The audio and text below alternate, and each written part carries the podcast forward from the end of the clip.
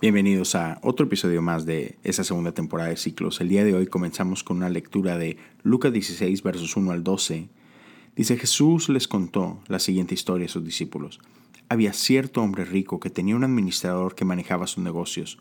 Un día llegó la noticia de que el administrador estaba malgastando el dinero de su patrón. Entonces el patrón lo llamó y le dijo, ¿qué es esto que oigo acerca de ti? Prepara un informe final porque voy a despedirte.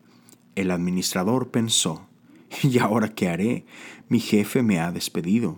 No tengo fuerzas para cavar zanjas y soy demasiado orgulloso para mendigar.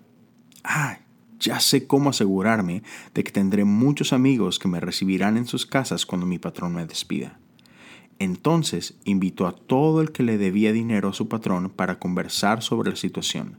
Le preguntó al primero, ¿cuánto debes a mi patrón? El hombre contestó, le debo 100 medidas de aceite de oliva. Entonces el administrador le dijo, toma la factura y cámbiala a 50 medidas. Le preguntó al siguiente, ¿cuánto le debes tú? Le debo 100 medidas de trigo. Respondió, toma la factura y cámbiala a 80 medidas. El hombre rico tuvo que admirar a este pícaro deshonesto por su astucia. Y la verdad es que los hijos de este mundo son más astutos que los hijos de la luz al lidiar con el mundo que los rodea. Aquí está la lección usen sus recursos mundanos para beneficiar a otros y para ser amigos. Entonces, cuando esas posesiones se acaben, ellos le darán la bienvenida a un hogar eterno. Si son fieles en las cosas pequeñas, serán fieles en las grandes, pero si son deshonestos en las cosas pequeñas, no actuarán con honradez en las responsabilidades más grandes.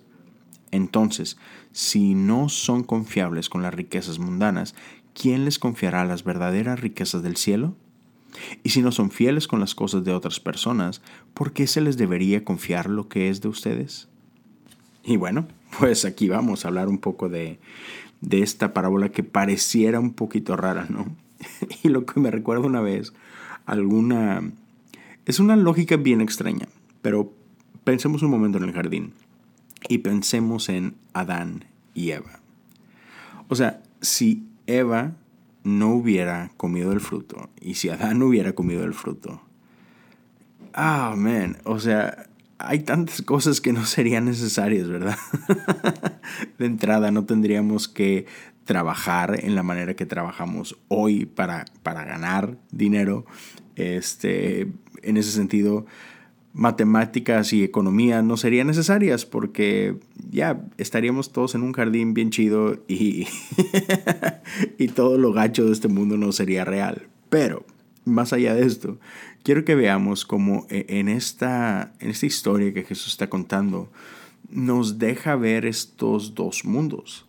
Cómo existe un mundo y una realidad que es de este mundo y, y otra realidad otros principios que van de, de acuerdo al reino, al reino de Dios.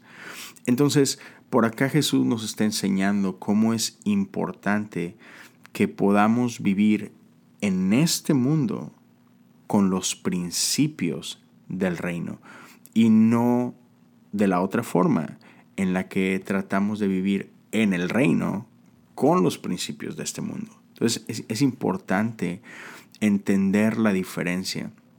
Y aquí una de las cosas importantes también y, el por qué seguimos orando día a día esta pequeña oración que comienza diciendo, Señor Jesús, ten misericordia de mí, un pecador. O sea, recordemos que otra vez, pecador no, no es quien eres. Uh, pecador es esta condición en la que vivimos porque hemos olvidado nuestra real naturaleza, porque hemos olvidado que hemos sido diseñados para este reino de Dios. Somos pecadores simplemente porque vivimos en este mundo quebrado, en este mundo roto. Pero una vez más Dios nos, nos llama, nos invita a vivir conforme al reino de los cielos. Entonces, uno de los ah, peligros más grandes con los que nos enfrentamos en, nuestra vida es, es, que a veces nos olvidamos de, de esta realidad entre más nos aferramos a este mundo y sus reglas y cómo se vive, entre más somos atrapados por esta mentira de, jugar el juego, ¿sabes? Amén. entre más creemos eso, más nos alejamos de, de, la plenitud que Dios tiene para nosotros. Porque ¿acaso no, no somos culpables todos? Vamos por el mundo tratando de construir nuestros pequeños reinos en lugar de crecer en el reino de los cielos. En esta historia, e, este empleado sabe que, hay un futuro próximo que, en el cual él va a estar sin empleo. Entonces, por un momento, él deja de vivir eh, en el hoy, eh, eh, en el hoy sabiéndose un empleado y, y, sabe que viene un tiempo en el que no lo será más. Entonces empieza a hacer cosas, empieza a maquinar cosas viendo hacia adelante, viendo hacia ese, a esa otra realidad. Y, la lección aquí no es hagamos trampa, sino la lección para nosotros es simplemente entender, hey, hay una nueva realidad que viene. Nosotros no pertenecemos y no, no, tenemos que dejarnos atrapar por la, por la realidad presente, por, por la condición de este mundo, sino seríamos sabios si comenzamos a invertir en este reino que está por venir, ¿no?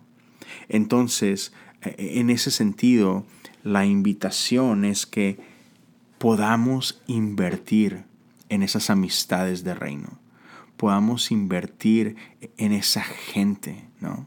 Y, Jesús cambia todas las cosas, o sea, lo, vimos desde eh, el mensaje de los días anteriores, donde Jesús nos invita a invertir en aquellos que no pueden pagarnos nada de regreso. O sea, Jesús nos invita a invertir en otros desinteresadamente, no porque podemos obtener algo de ellos, simplemente porque esa es su gracia y ese es su amor.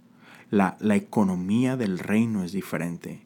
En la economía de este mundo, tú inviertes en aquellos que te pueden dar una ganancia a ti. En la economía del reino, tú simplemente bendices con manos abiertas, sin importar que, que que puedas obtener algo al cambio. Al contrario, es no inviertas en los que pueden darte algo a cambio, invierte en los que no tienen nada para ti.